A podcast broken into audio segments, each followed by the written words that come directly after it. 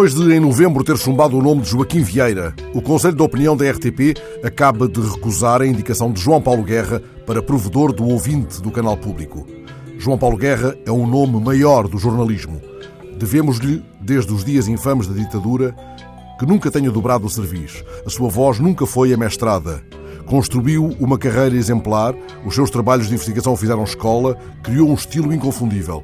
As séries de reportagens O Regresso das Caravelas e Viagens com Livros deveriam ser dadas a ouvir nas escolas de jornalismo. Em 1968, recebeu da Casa da Imprensa o primeiro de uma série de prémios que foram pontuando a sua carreira, neles incluídos o Prémio Gazeta e o Gazeta de Mérito, atribuído em 2010 pelo seu longo, diversificado e prestigioso percurso profissional de quase meio século de atividade na rádio, na imprensa e na televisão.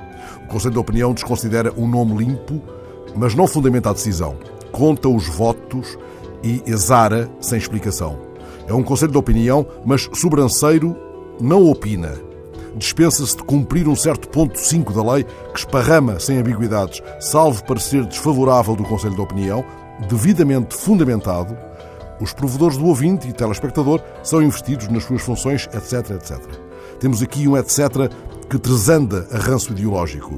Apetece-me bordar um rodapé da crónica, deitando ironicamente mão a três títulos de livros de João Paulo Guerra. Há aqui indícios de romance de uma conspiração? Ou apenas corações irritáveis? Diz que é uma espécie de democracia.